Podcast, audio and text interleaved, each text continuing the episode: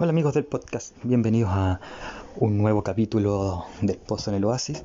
Y como todo día sábado o todo día sábado en la medida de lo posible les traigo una conversación, porque me gusta decirle conversación más que entrevista, con alguien cristiano para conocer eh, bueno, su caminar, su, sus pasos con Dios, ¿cierto?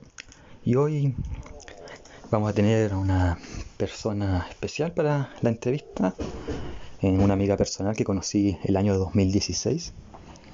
Ella no es chilena, es de Brasil. Y se vino a quedar acá a Chile para hacer misión. Y también a estudiar psicología en la Universidad Dentista de, de Chillán. Entonces, antes de presentarla, y como siempre ya costumbre, saludar a, a nuestras eh, pymes amigas para que ustedes vayan y las conozcan o se contacten con ellas. Entonces vamos a partir salvando Pastelería Vieja para que pidan ahí tortas, helados y tengan también una buena atención. Lo mismo con Pastelería Baibari, en ahí tienen también tortas personalizadas, cuchuflí, eh, muffins, etcétera. Frutos del Edén también nos acompaña con frutos secos, eh, pasas, voy a citar dentro de poco, eh, nueces, etcétera. En también saludamos a Quasit Gestión para que ahí puedan ver propiedades para arrendar, comprar o dar la suya en arriendo o venderla. En Pollo Dominga para que puedan vestirse a la moda, ya sea con ropa reciclable o no. También saludamos a Bordados Matices porque siempre es bueno tener un hobby y qué mejor que algo manual como bordar punto cruz. También saludamos a Soya Styling para que acá las amigas que nos escuchan tengan el mejor estilo tanto en crema, y cosas de maquillaje. Y por último y no menos importante, a Talú Tienda, eh, para que puedan personalizar sus productos, su eh, polera, bueno, pueden hacer tazones también, pueden hacer llaveros, así que comuníquense con ellos para saber eh, más sobre Talú Tienda y todas estas pymes que son nuestras amigas. Y ahora, como les digo, vamos a proceder a la entrevista saludando a esta gran amiga de Brasil, llamada Micheli Lima. Bienvenida Micheli, ¿cómo te encuentras? Hola Rodrigo, bien, gracias a Dios. Aquí disfrutando de unos días mejores de clima en Chillán. Qué bueno. siempre partimos con esta pregunta en las conversaciones de, los sábados para que la gente un poco conozca más a las personas que estamos conversando, que es ¿Cuándo ocurrió tu bautismo de agua y tu bautismo de fuego? Si fueron antes, o sea, si uno vino antes que el otro, o estuvieron al mismo tiempo, o uno vino después. En el bautismo de agua que es este que uno hace públicamente en agua y el de fuego es Espíritu Santo, no es que eh, seamos pirómanos, sino que es como para decir el fuego del Espíritu Santo y que te invita a trabajar con el Señor. Claro. Entonces, eh, ¿Cómo fue? Mm, ya, eh, Si nos puedes contar un poco de las diferencias o si vinieron al mismo tiempo, no sé. No, yo creo que no del todo así al mismo tiempo, ¿no? Eh, me gustaría que hubiera sido así. yo crecí en, un hogar cristiano, ¿no? Pero me bauticé cuando yo tenía 10 años de edad.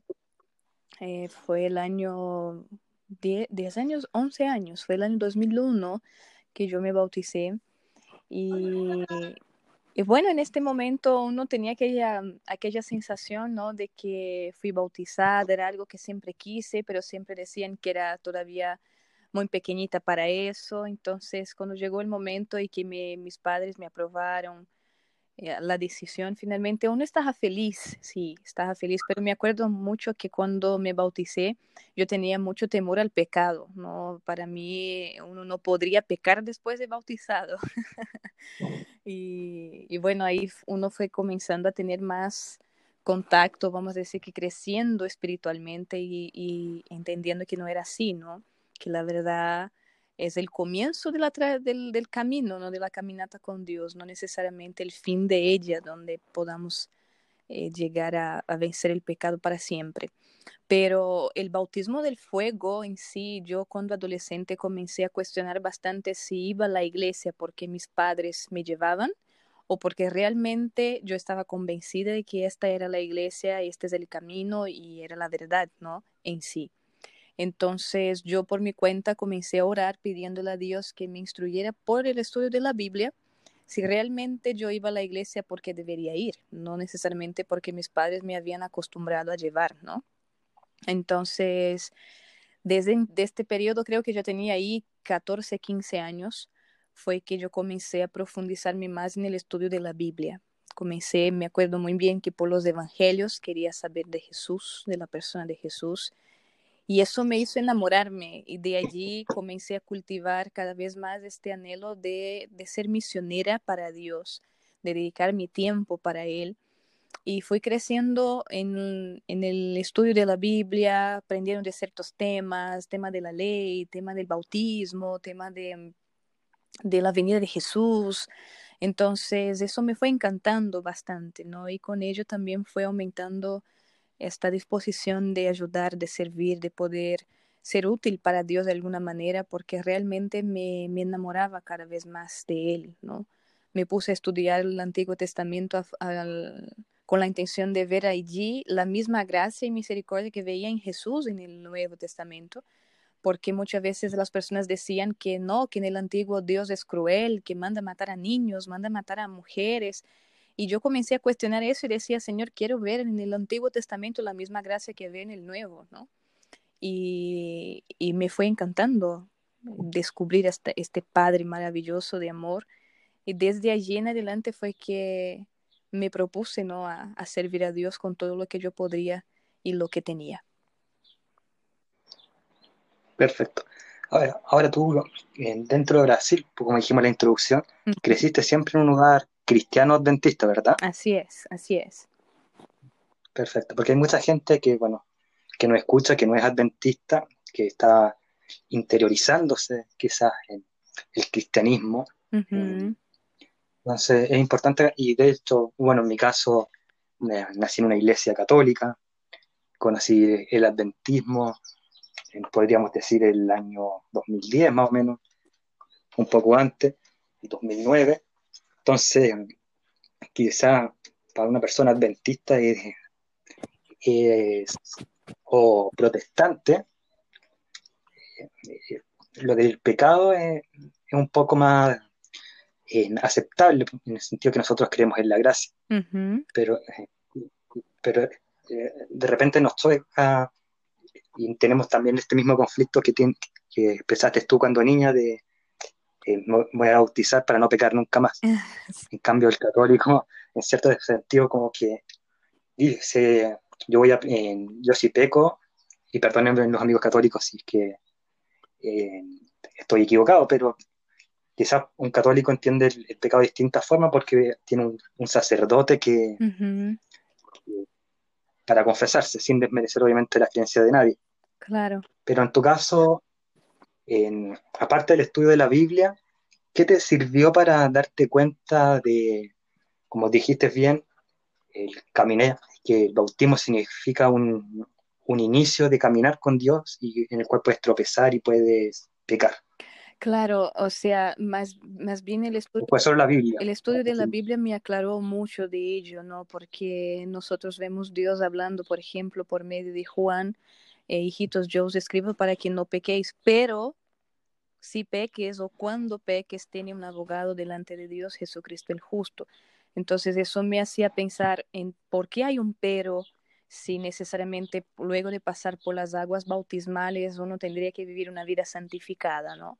Entonces allí uno comenzó a comprender mejor el asunto de la santificación, que no, no significa una vida sin pecado, sin error y perfecta, sino que la santificación es recibir esta justicia de Jesús y comenzar a luchar contra el pecado y si en algún momento, por, por, por, alguna razón, fui más débil que mi propia tentación, finalmente tengo un abogado que está a mi favor, que puede ponerse en mi lugar para que yo pueda ser aceptada por la gracia de Dios. Entonces, eso fue lo que me aclaró la idea de que el, el bautismo es primero casarme con Dios, ¿no?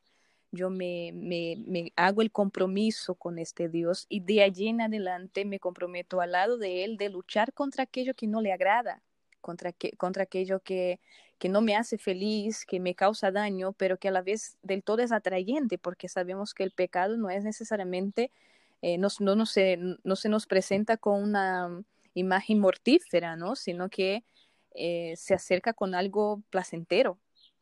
Entonces, uno comienza por comprometerse con Dios, casarse, ¿no? Yo siempre comento eso, que el bautismo para mí es un casamiento del agua, ¿no? Con Dios. Finalmente comprende que vale la pena no hacer aquello que le causaría tristeza al corazón de Dios, porque Él ahora es íntimo mío. Yo me he, propuesto a hacer de Él, andar con Él, y si quiero verlo feliz y sé que Él me quiere ver feliz, finalmente obedecerlo del todo y luchar para no caer es el papel que tengo que cumplir. Entonces fue el estudio de la vida y obviamente no la educación de mis padres cristianos, eh, muchos, muchos eh, adultos también que uno admiraba y finalmente fueron también ayudándome a comprender y entender que no es necesariamente un vivir sin pecar, pero yo entiendo eso, ¿no? Que eh, este, este matrimonio es un compromiso que hago con Dios y finalmente así yo, yo entiendo que vale la pena luchar contra aquello que no le agrada a Dios, ¿no? Con, vale la pena obedecer aquello que Él me pide porque en sí mejor para mí y yo también busco lo mejor para mí y si sé que este Dios quiere este mejor, entonces ¿por qué no voy a tratar de vivir una vida que le agrade a Él? ¿no? Porque viviendo esta vida finalmente uno está cuidando de sí mismo, obedeciendo lo que Dios dice. Entonces yo veo de esta manera como un, compromiso en el cual yo no, no vivo ajeno al pecado porque todavía sigo con esa naturaleza que me hace ver al pecado, pero yo lucho contra el pecado. Eh, para mí esta, esta, este concepto de la santificación quedó más claro, ¿no? De que uno es un compromiso que hace para luchar contra el pecado por amor a Dios y es la, el resultado de este casamiento, ¿no? Claro, perfecto. Me gusta esa definición de casamiento, porque como yo estudio Derecho, no es que esté pensando casarme, no, ha llegado, no ha llegado la idónea todavía. poco. claro, no ha llegado la idónea todavía, pero en el ámbito netamente de Derecho, el, tanto el marido como la, la mujer, los cónyuges, tienen eh, derecho la mujer tiene derechos con el, con el esposo, el esposo con la mujer, etc. O sea, entre ellos. Y es así, y, también se ayudan mutuamente. Ah, por ejemplo, en la crianza del hijo, en, salir adelante económicamente, etc. Entonces, cuando Dios, cuando Dios, cuando Cristo ocupa y a lo largo de la Biblia se ocupa mucho esta metáfora de que nosotros con Dios, especialmente con Jesús, entendiendo que Él es Dios Hijo, porque tenemos un Dios Padre y un Dios Espíritu Santo además, una Trinidad que es eh, tres en uno. Eh, pero somos un matrimonio con Cristo y ambos tenemos que, que, crecer juntos, ¿cierto? Y, y ambos superamos el pecado juntos. Tú en tu relación con Cristo vas y superas ambos el pecado. Y eh, acá yo me quiero meter a un área que es de tu especialidad y que tú siempre predicas de esto, que es en la cruz, la importancia de la cruz. ¿En qué sirve en este matrimonio la cruz? Y no me refiero acá al símbolo de la cruz o a, un, este, a, estos collares, a estas cadenas que muchas personas ocupan en el cuello de la cruz. Eh, me refiero a la cruz de Cristo cuando Él murió, cuando Él estuvo en el Calvario durante 10, 12 horas más o menos, eh, y murió por, por nosotros. ¿Qué tiene que, ver la cruz? ¿Cuál es la relación de esta cruz? Que para los judíos era una vergüenza. Si uno lee Josué o, lee el libro de Deuteronomio, la peor muerte de un judío era la cruz. Y también la, peor muerte de la ley romana. Claro. Eh, era la cruz. Entonces la cruz era una vergüenza, como dice Pablo, y no obstante, para el cristiano en esa época era un motivo de orgullo, más aún ahora. Entonces, mi pregunta es, ¿qué tiene que ver esa cruz, esa muerte de Jesús y resurrección con una persona como tú, como yo, y como la gente que nos está escuchando que conoce de Jesús o que está a punto de conocer a Jesús, con esa duda de conocer a Jesús? ¿Cuál es la importancia de esa cruz para un pecador? Mira, amigo, yo pienso que la cruz es, es el centro de todo ello, ¿no? Hablando este concepto del casamiento, por ejemplo, eh, del bautismo, como yo comenté, si no fuera la cruz no habría la posibilidad de casarse con Dios, ¿me entiende? Porque la cruz hizo con que la separación que el pecado hace de, nosotros, ¿no? Nos hace separados de Dios, finalmente pierde este poder. Entonces la cruz puso un, un límite al pecado, ¿no? Entonces ella permite que finalmente podamos acceder a Dios, podamos finalmente recibir este abrazo de Dios, ¿no? Si no fuera la cruz, no habría ninguna posibilidad de que nosotros pudiéramos quizás hasta estar conversando ahora, porque me imagino que las generaciones no hubieran llegado a tanto como ya hemos llegado, porque el pecado ya hubiera vencido este mundo, nosotros ya hubiéramos sido totalmente destruidos, porque la cruz no, no hubiera hecho un efecto, porque nunca existió. Entonces, era necesario la cruz, por eso es gloria, por eso es, es futuro ¿no? que la cruz compromete, ¿no? porque nos trae esta libertación, esta liberación de lo que el pecado nos, nos hace, de culpa, de condenación, de, de, de, miseria, ¿no? La cruz ella elimina, elimina este imperio del pecado, abriéndonos una vez más la puerta del reino de Dios para que podamos entrar. Entonces, no podemos imaginar eh, salvación, no podemos imaginar eh, ser otra vez reconocidos como hijos de Dios, no podemos imaginar vivir en un mundo mejor si no es la cruz. Todo comienza por allí, ¿me entiendes? Es el centro de la historia para el ser humano, aún antes que existiera cuando me gusta mucho una canción que, que, que un cantante brasileño tiene, que él dice que cuando Dios dijo, sea la luz, estaba diciendo en sí, sea la cruz, porque ya sabía que el ser humano iba a caer, ya sabía que iba a pecar, que iba a haber esa separación y que él iba a tener que poner de sí mismo para salvar al ser humano. Entonces la cruz siempre fue el centro, el cordero, de, el cordero de Dios que siempre fue sacrificado desde antes de la fundación del mundo. Entonces no podemos eliminar la cruz de querer salvación. Es el centro de todo por ella caminamos para que lleguemos al reino de Dios. No, no hay como eliminarla y creer en la gracia. No hay como eliminarla y, pensar en la ley, por ejemplo, porque la ley solo va a condenar, no nos va a salvar. Entonces es necesaria la cruz, es insustituible la cruz. Necesitamos de ella más allá de lo que, de lo que es el símbolo, ¿no? Porque para mí el símbolo de la cruz no nos salva. El hombre de la cruz es el que salva, ¿no? Entonces era necesario. Lamentablemente era necesario porque podría ser que no, si hubiéramos obedecido desde un principio. Pero, como tú dices, fue una desobediencia de, de nuestros primeros padres cuando comieron un fruto, no una manzana, eso no está especificado en la Biblia, pero comieron de un fruto eh, y pecaron. Y como bien dijiste, un cordero, un cordero que en el Antiguo Testamento se simboliza como eh, este hombre que va a morir en la cruz, que es Jesucristo. Eh, lo vemos en Génesis 3, por ejemplo, cuando Dios mata a un cordero en el Edén, siendo la primera muerte, de hecho. el, entre, primer comilla, entre comillas, el primer asesinato también. Y vista a Adán y Eva con con las pieles de este cordero, que es un simbolismo de que la muerte de Cristo nos viste de, del pecado, o nos viste contra el pecado, mejor dicho. Y luego en el Antiguo Testamento lo vemos mucho, por ejemplo, Abraham cuando, eh, va cuando sacrifica el cordero en vez de, Isaac, que el cordero también es una liberación del pecado. Lo mismo, antes me salté muchas generaciones, pero voy a dar este ejemplo también, en Caín y Abel, que Abel mataba el corderito y Abel mataba el corderito, perdón, y Caín quería como, entre comillas, ofrecerle a Dios la fruta, y Dios quería un sacrificio porque simbolizaba a Cristo. Así es. Y si vamos más como Hay mucha alusión de esto en el Antiguo Testamento hasta que finalmente llegara el Cordero, ¿no? Es la Biblia prácticamente no, prácticamente no. La Biblia del todo alude al Cordero. Comienza con el Cordero, termina Apocalipsis hablando del Cordero.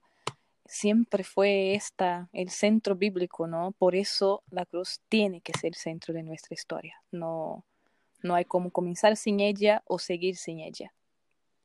Claro. Y fue la cruz también la que te llevó, o la que en cierto sentido te impulsó a tener esta vida, vida de misionera, ¿cierto? Sin duda.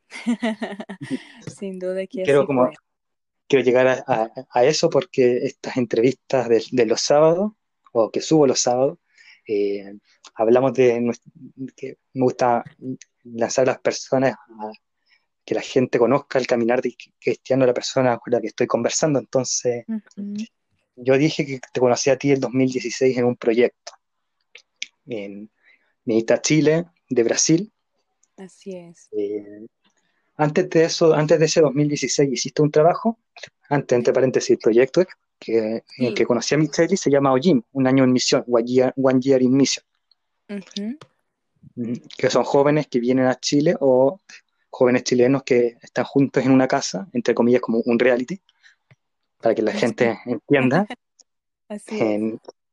como un reality y trabajan y en el caso de Chile se van a, o en, la experiencia 2016 se iban a distintas comunas, a veces a ciudades a lo largo de Chile. Después tengo entendido que 2017 hasta 2019, 2029, sabemos por qué, se fueron dividiendo en regiones. Estoy explicando un poco el proyecto en el que te conocí. Ahora sí, antes de, 2016. ¿Qué, cosas misioneras hiciste? Si nos puedes sí, yo antes de venir a Chile, yo estuve un año también como voluntaria en una ciudad en el interior de Brasil, o sea, en el interior de San Pablo, la ciudad en que vivía en Brasil. Y allí fue mi primero, un año directo, ¿no? Como misionera integral, 24 por 7 solo para ello, porque antes yo siempre tuve mi acción por medio del Ministerio Joven de la Iglesia, pero obviamente con nuestros horarios de trabajo, de estudio y también la iglesia. Pero salí de mi trabajo para ir con este voluntariado a una ciudad en el interior de San Pablo donde no había ninguna iglesia adventista y allí con los otros 10 voluntarios nuestro desafío era plantar una iglesia adventista en esta ciudad pequeñita, tenía 19 mil habitantes, pero fue nuestro desafío, ¿no? Y de allí fue que me invitaron a representar mi campo de Brasil acá en Chile en el proyecto Nani Misión y pues así llegué a este país y no salí más de acá. pero este fue el trabajo que hice antes de llegar en Chile. Ahora, llegando a Chile, eh, trabajamos mucho con los llamados espacios Nuevo Tiempo, ¿no?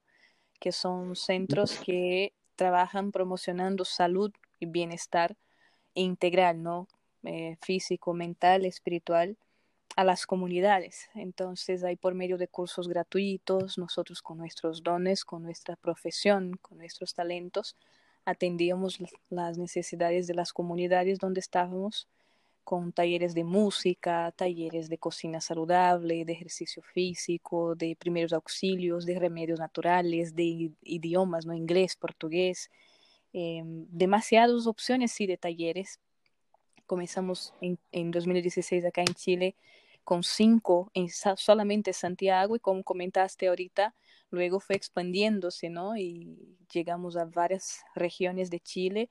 Tenemos más de 47 centros ahora funcionando en todo el país. Obviamente que nuestro trabajo ahorita está un poco estancado con esto de pandemia por no poder atender presencialmente a las personas, pero muchos de estos espacios están funcionando de forma virtual ahora también para seguir atendiendo a las personas y especialmente en este momento donde se necesita mucho apoyo, ¿no? Sobre todo emocional. Claro. De hecho, mucho apoyo emocional se necesita la gente. De hecho, bueno, nosotros acá en Chile tuvimos un estallido social, eh, tuvimos, y después prácticamente sin respirar, tuvimos esto de, la pandemia. No sé si habrá pasado en otra parte de, en otras partes del mundo, o sea, sé que pasó en otras partes de Latinoamérica, pero sí de fuerte como ocurrió en Chile, que yo me acuerdo en el caso de mi iglesia, que también tiene centro de influencia, que es Vitacura, eh, que hubo un antes y después del estallido social. pues que después cuando se volvió a la, entre comillas, normalidad, mucha gente dejó ir al centro por razones obvias. Claro. Miedo, etc. Ahora, en, como tú dijiste, eso lo dije a raíz de que eh, hemos sufrido un estancamiento con los centros de influencia. Estancamiento entre comillas porque hay algunos cursos, tengo entendido, que se hacen de manera digital, online. Así es. De hecho, si podrías dar algunos, algunas páginas y después yo las subo a, a la descripción, si alguien quiere acercarse. Claro, sí, sí. estarían funcionando, sería entretenido dar esa información y más o menos qué talleres se pueden, están dando. Mira, yo ahora estoy aquí en Chillán, ¿no? Y nosotros estamos manejando un espacio Nuevo Tiempo a nivel de la región de Biobío y de Nuble, ¿no? O sea, no necesariamente solo para estas regiones, porque tenemos hasta alumnos de Colombia, de Perú, de todos los lados. La intención es atender a los que quieran participar, pero en sí, nuestro sector, donde estamos ubicados, es en estas dos regiones, ¿no? en Biobío y Ñuble y nosotros estamos con, con, talleres de cocina saludable, de acondicionamiento físico para damas, de inglés, de manualidades, de finanzas básicas, especialmente eh, en un contexto de pandemia, cómo poder manejar bien las finanzas para no salir del todo perjudicados no financieramente. Este es el, énfasis de este, de este taller. Eh, atenciones también de psicología, eh, ya en unas semanas más también vamos a tener portugués y talleres de nutrición. También estamos con talleres de risoterapia, que es un taller hermosísimo para enseñar a las personas a, a tener esta estrategia de la felicidad, ¿no? Entonces, está el risoterapia, primeros auxilios, también un taller curioso que por lo menos en mi experiencia hasta hoy en los espacios, eh, tanto como Life Hope Center o como Espacios Nuevo Tiempo, que son los nombres que ocupamos en Chile. Eh, nunca había visto esta opción de taller, pero conocimos a una profesora profesional en ello y finalmente nos quiso apoyar, que es el taller Cuentacuentos, ¿no? Es una estrategia de cómo la persona puede expresarse bien contando historias, tanto para sus niños o ante el público, pero saber hablar, ¿me entiendes? Y eso fue curioso, pero a la vez mucha gente adhirió al curso y estamos allí esta próxima semana. Partimos con estos talleres atendiendo por lo menos hasta ahora a nivel de, de, de, estas dos regiones vamos a estar con más de 400 alumnos, así que dejo sí la página Espacios Nuevo Tiempo Biu Biu Nuble en Facebook, también en Instagram con el mismo nombre y ahí pueden acceder, saber los talleres, saber si tenemos cupos y finalmente hacer la inscripción. Claro. Mira, mencionaste el de, el de cuento y se me vino a la mente, bueno, primero que me voy a meter a la página para, ver si hay cupos de ese porque me gusta.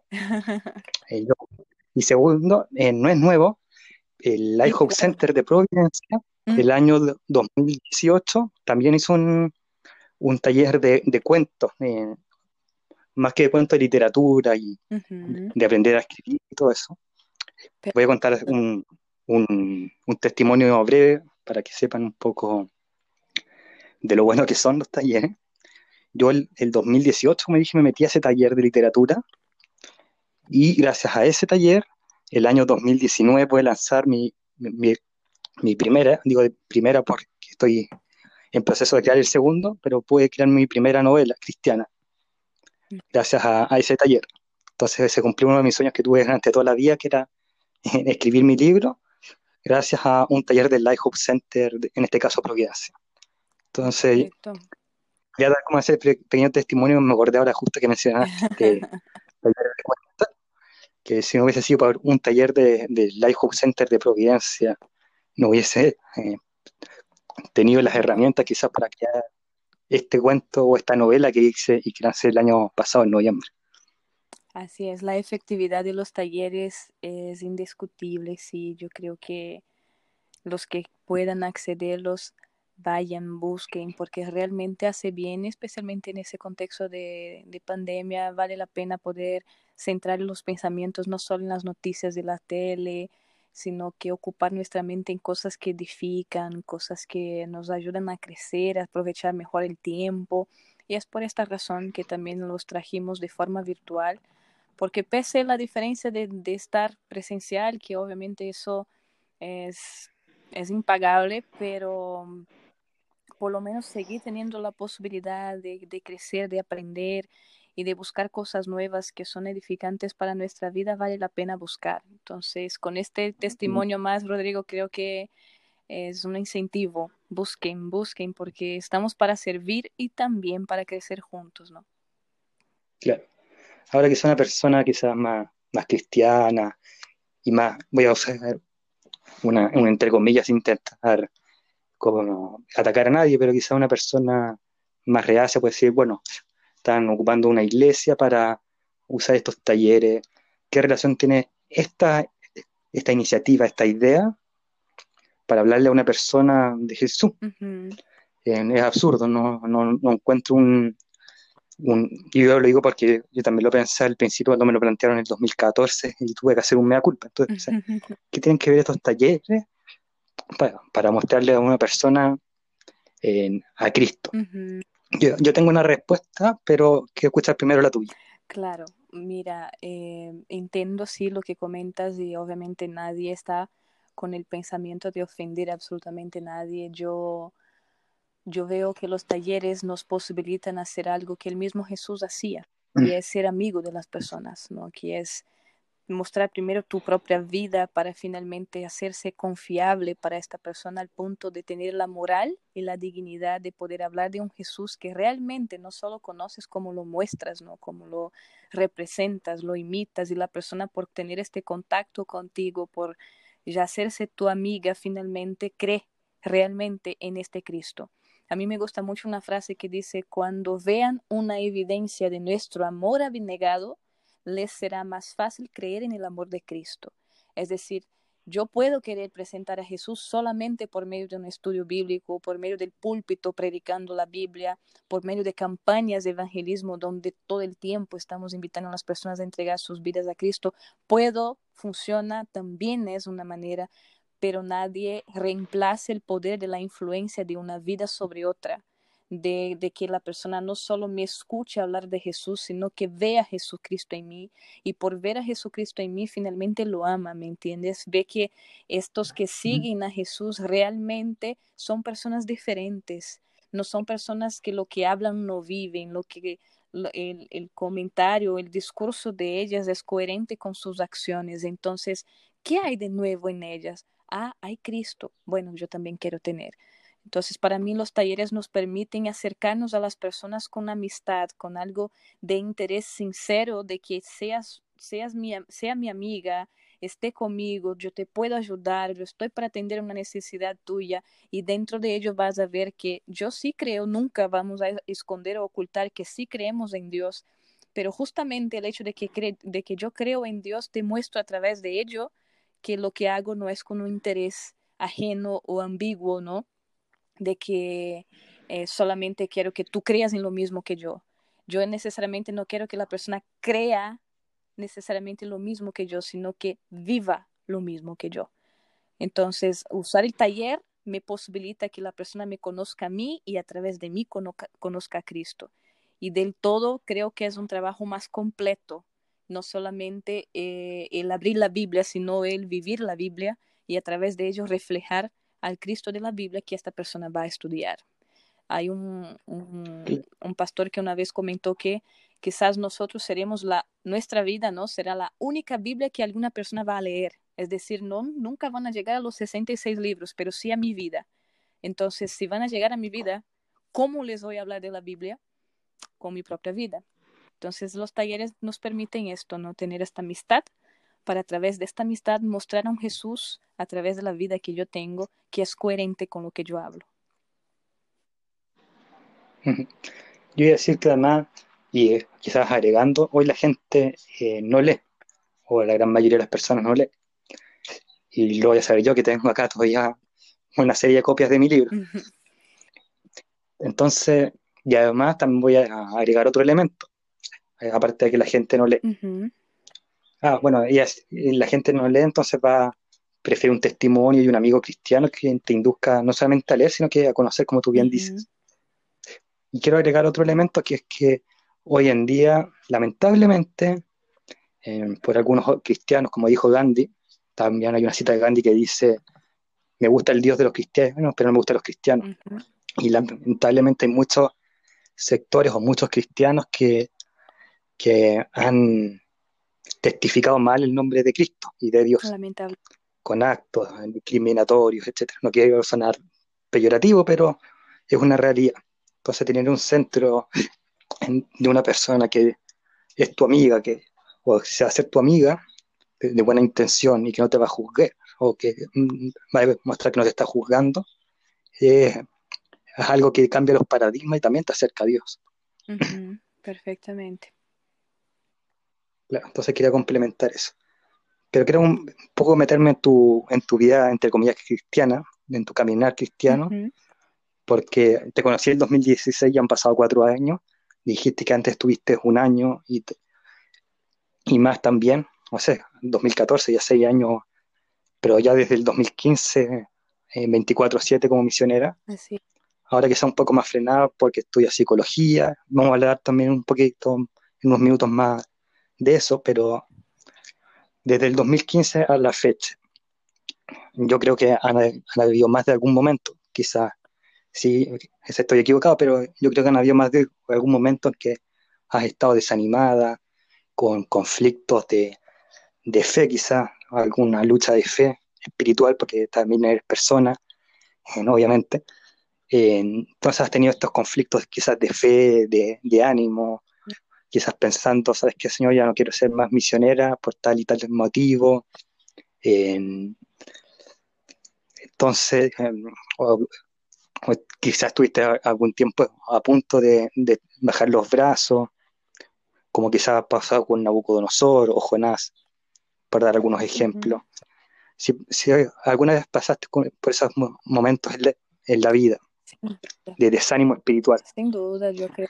Quizás no quizás antes. Ah.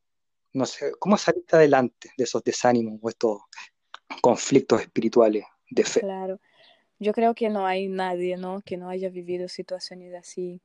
De, por lo general, la sensación de, que quiero dejar de, de, ser misionera no, no me ha pasado, pero sí me ha pasado el cuestionar por qué es tan dura la experiencia, ¿no? Si uno está poniendo todo de sí, si uno está haciendo algo voluntario, no están pagando para ello, pero ¿por qué tan dura la experiencia así? ¿Por qué tan difícil? A mí me ha pasado muchas cosas desde que uno se ha puesto a, a ser voluntario totalmente en tiempo integral y ya entre perder personas queridas como la muerte de una sobrina con dos años de edad, el 2016 presenciar también la muerte de una compañera de misión.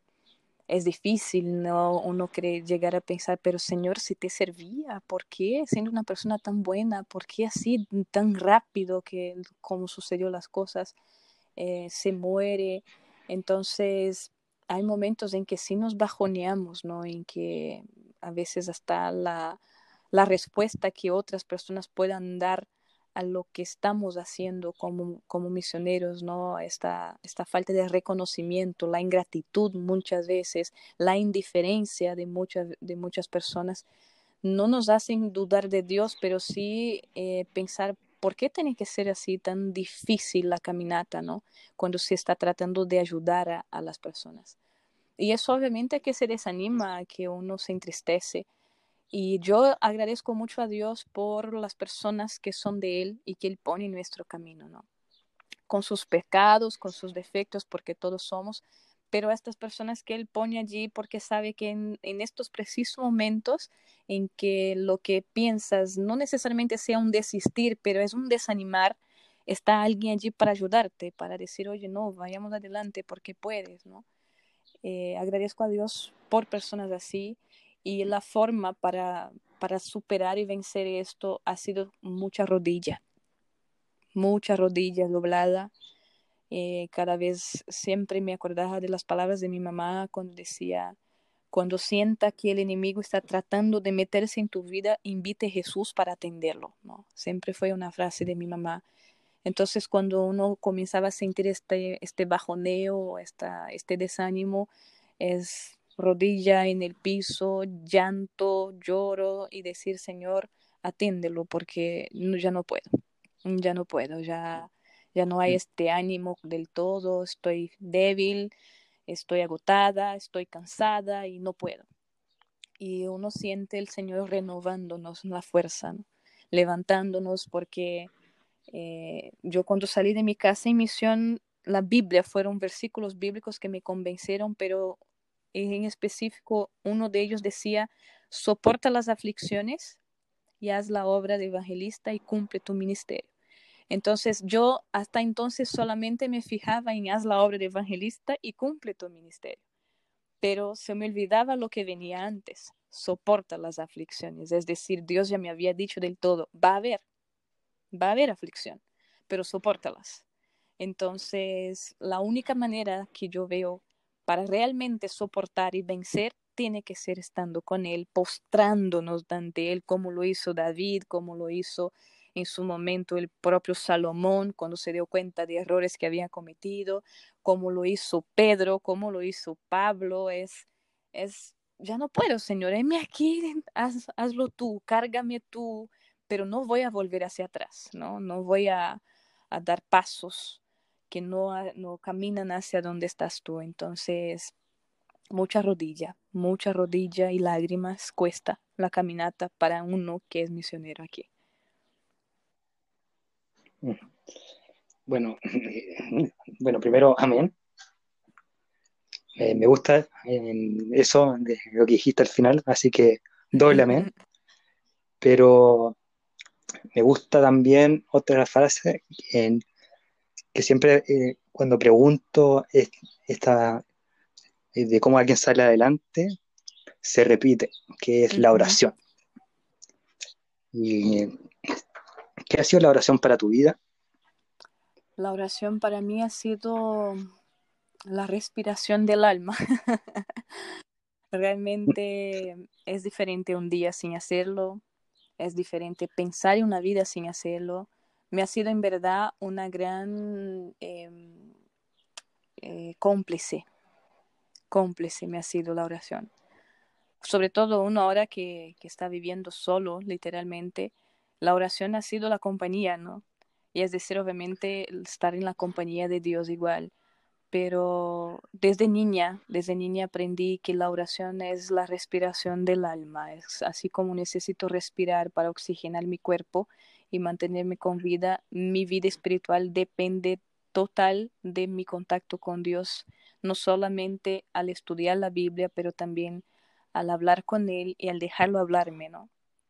Conversar, la verdad, no es estar en una constante petición hacia Dios, no, pero estar conversando con Él en mente mientras está haciendo alguna actividad, cocinando, limpiando la casa, caminando por la calle, es una cómplice. Para mí la oración es una cómplice.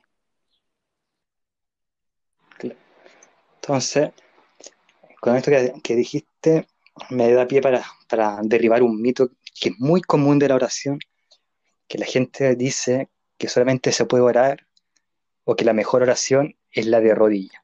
Y creo que acá podemos derribar un mito, que es muy importante en hacerlo. Yo, creo que por lo menos para mí es muy importante que se haga, y como diste el pie lo puedo hacer, que es un mito que la oración más importante es de rodillas porque uno puede orar sentado, puede orar en acostado, caminando. Yo he orado trotando porque cuando estaba en el pregrado, antes que existiera el metro en Inés de Suárez, que, está al lado de mi universidad, había un metro que estaba como a, 15 cuadras, a 10 minutos de mi universidad. Y de repente tenía que literalmente trotar para llegar a tiempo a una solemne y orarle al Señor. Entonces no me voy a arrodillar para orarle, no, había tiempo, tenía que ahí orar para que me vaya bien y llegar a tiempo, ¿cierto? Entonces, es importante agregar ese mito que no es necesariamente estar arrodillado para, para que Dios escuche tu oración. yo creo que sí es un mito porque podemos estar hablando con Dios en todas las situaciones, ¿no? Ahora sí defiendo que la oración más íntima, aquel momento totalmente especial entre uno y Dios, de rodillas se revela la grandeza de nuestro Dios, ¿no? El acto de arrodillarnos es decir, Él es grande. Ante Él me postro, ¿no? Pero es un momento especial, ¿me entiende? Cuando vemos a Jesús diciendo, entra en tu en tu, en tu habitación, cierra la puerta y habla en secreto con tu Dios.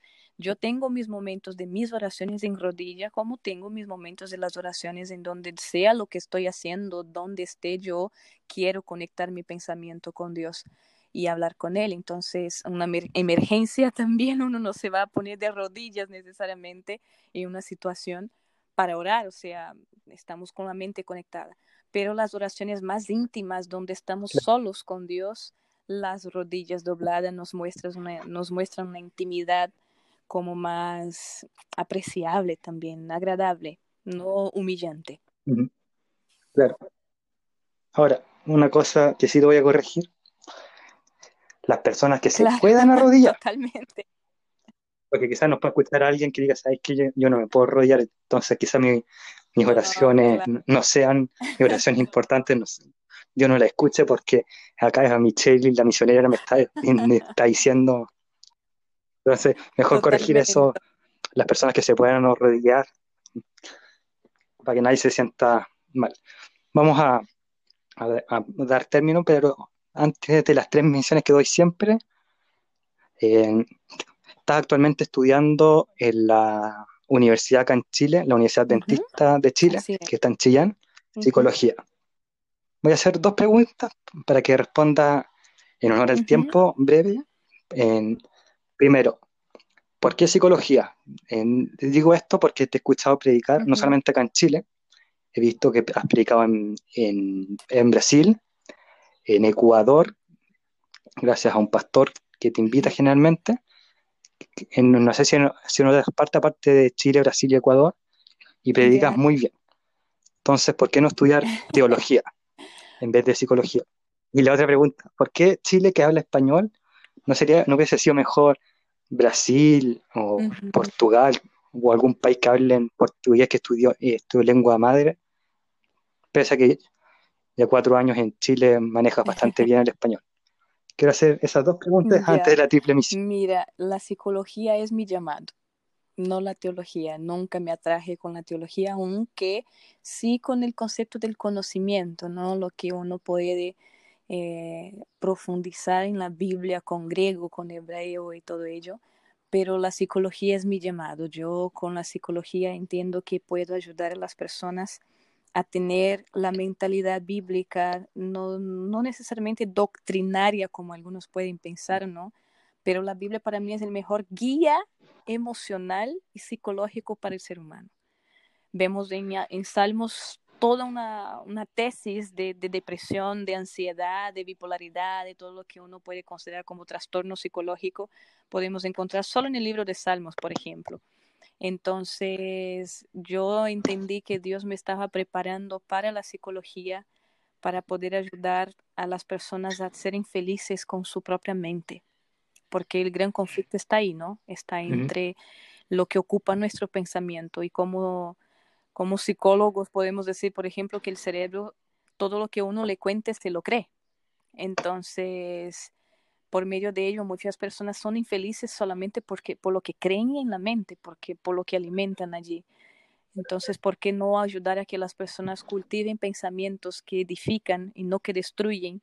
Y al final de ello, también, obviamente, con principios éticos no podemos evadir ¿no? Eh, la vida de una persona con principios bíblicos si ella no quiere del todo ello pero sí se puede eh, ocupar de los, de los valores, los principios de una vida feliz, de una vida saludable, para que las personas tengan mentes más desintoxicadas ¿no? de lo que hoy actualmente nosotros podemos ver.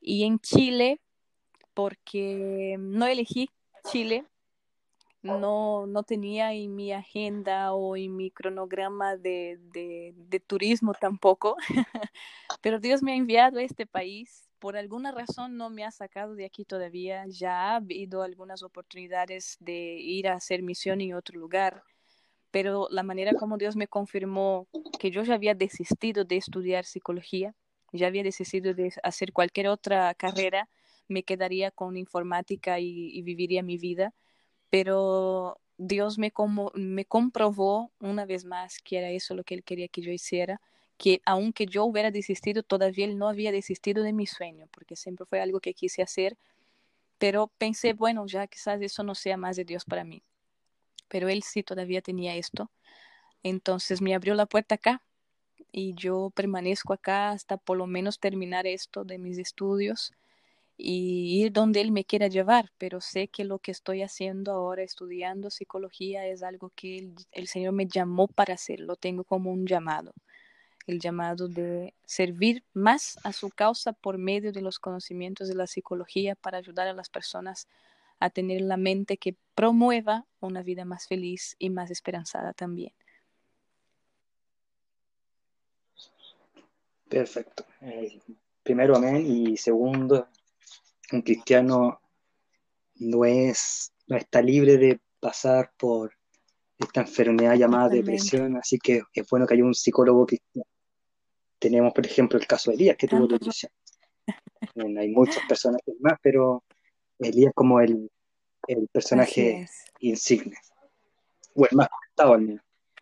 Eh, ahora sí, para ir finalizando, y no abusar tanto del tiempo, vamos a terminar antes de que yo haga la despedida, pero siempre me gusta que mis invitados y mis amigos a esta conversación hagan lo que yo he llamado triple misión.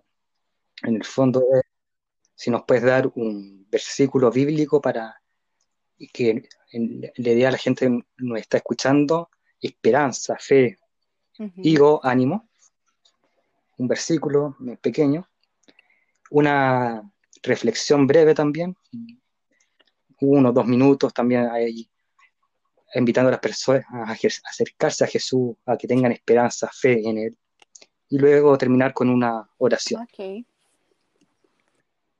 Bueno, eh, yo dejaría como versículo bíblico eh, Salmo 130, versículo 3 y 4 que dice, Jehová, si miras los pecados, ¿quién, Señor, podrá mantenerse? Pero en ti hay perdón para que seas reverenciado. Yo pienso mucho en este versículo, fue algo que leí esta mañana y estuve reflexionando mucho porque ¿qué sería de nosotros si Dios realmente estuviera para apuntar nuestros errores y no para salvarnos? no había una solución que podríamos buscar, no había una, un antidepresivo que podríamos tomar, por ejemplo, hablando de, depresión como comentamos, no había solución.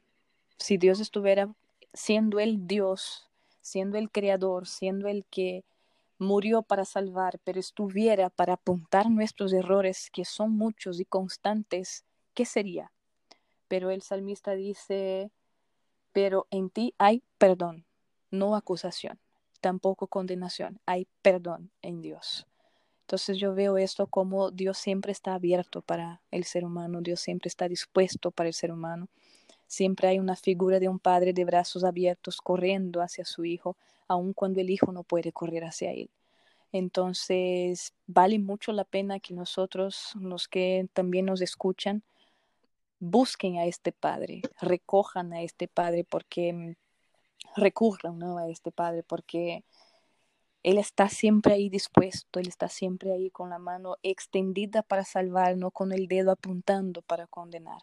Él es siempre el que está para, para sacarnos de esta sensación de perdición, de, de sin salida, de, de desesperanza. No, Dios está para restaurar el ser humano, para rehacer el ser humano, para salvarnos de todas las condiciones en que estemos que nos abruman, que nos agobian, que nos destrozan el corazón y la mente.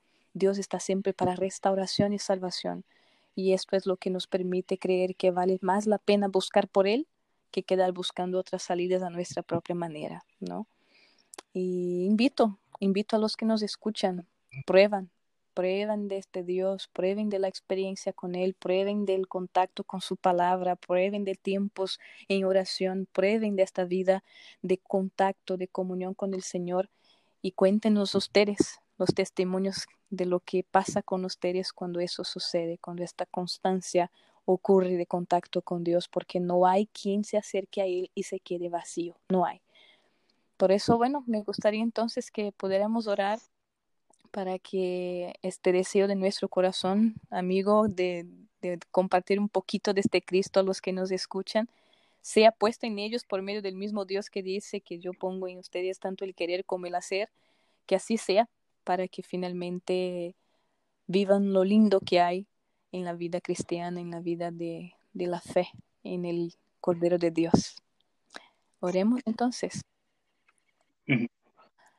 Papito querido, muchas gracias Señor por este momento de conversación con Rodrigo y con todos los que nos están escuchando. Gracias porque tú estás como testigo de esta conversación. Tú oyes, Señor, lo que hablamos, que es una evidencia de lo que haces en nuestras vidas, de lo que puedes eh, actuar e interactuar, Señor, con nosotros y te alabamos por ello. Agradezco por la oportunidad de poder contar un poquito de lo que es Cristo en mi vida y para mi vida.